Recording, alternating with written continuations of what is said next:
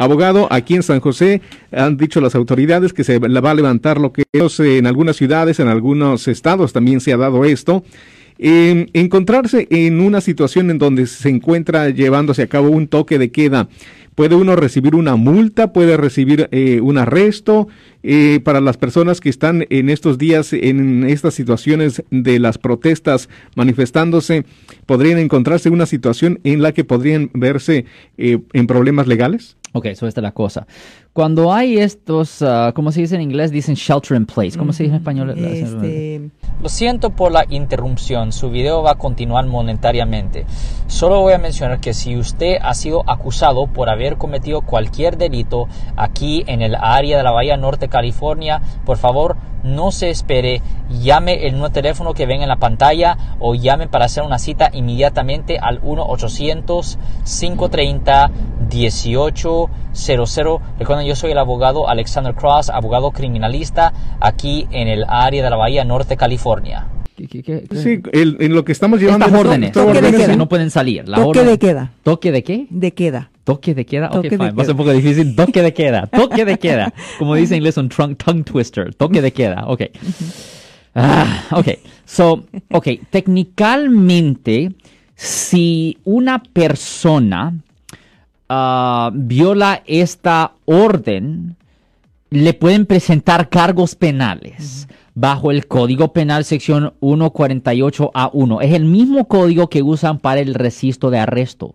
Es el mismo código porque han categorizado estos shelters in place como uh, toca de quedas. Toque de quedas. Toque de quedas. Ah, los han categorizado como algo que viene de la justicia, es algo que enforza la ley y si usted viola eso, usted está cometiendo un acto de obstrucción de justicia.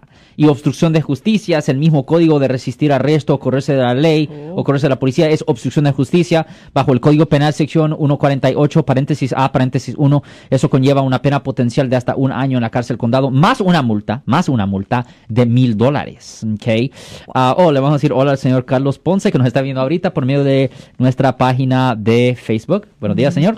A ver, so, ya, la situación es que sí, es verdad, estos shelters in place um, o tocas de queda. Bueno, ah, hay dos cosas. Hay dos cosas. Problemas, el, primero, disculpe, el primero, lo que estábamos viviendo por lo del coronavirus es la cuarentena en español, que es el, shelter in place.